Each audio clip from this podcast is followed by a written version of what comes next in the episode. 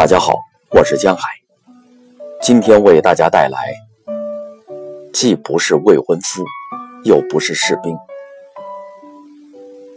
维拉诺维科瓦，十三岁，现在是一名有轨电车站调度员。多少年过去了，可我仍然害怕。我记得阳光灿烂的一天，微风吹动着蜘蛛网，我们的村子着火了，我们的房子着火了。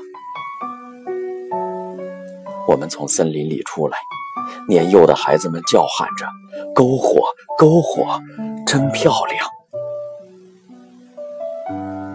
可其他的人都哭了，妈妈也在哭，她画着十字。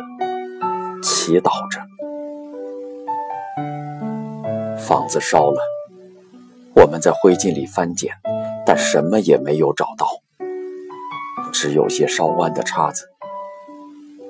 火炉还在，保留了下来，但是里面的食物，摊的软饼都烧烂了，土豆都烧糊了。妈妈用双手把一只煎锅刨了出来。她说：“吃吧，孩子们。”摊软饼难以下咽，散发着烟味儿，但我们都吃了，因为什么吃的也没有，除了草，什么也没有，只剩下了草和泥土。多少年过去了，可我仍然害怕。我的堂姐被吊死了，她的丈夫是游击队队长，而她已经怀孕了。有人给德国人告密，他们就来了，把所有人赶到了一个广场上，命令谁也不许哭。在农庄委员会附近长着一棵高大的树，他们驱赶着一匹马，姐姐就站在雪橇上。她的辫子很长很长，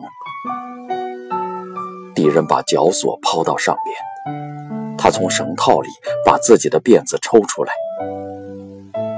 马拉着雪橇猛然一拽，他的身子旋转着被吊了起来，女人都喊叫起来，没有泪水的喊叫，用同一个声音喊叫，但是不能哭。不能心疼，谁哭，敌人会走上前来把他打死。那些十六七岁的小伙子被枪杀了，他们都哭了，都那么年轻。他们既不是未婚夫，又不是士兵。为什么我给您讲这些呢？现在比起当时来，我还要害怕，所以不愿回忆。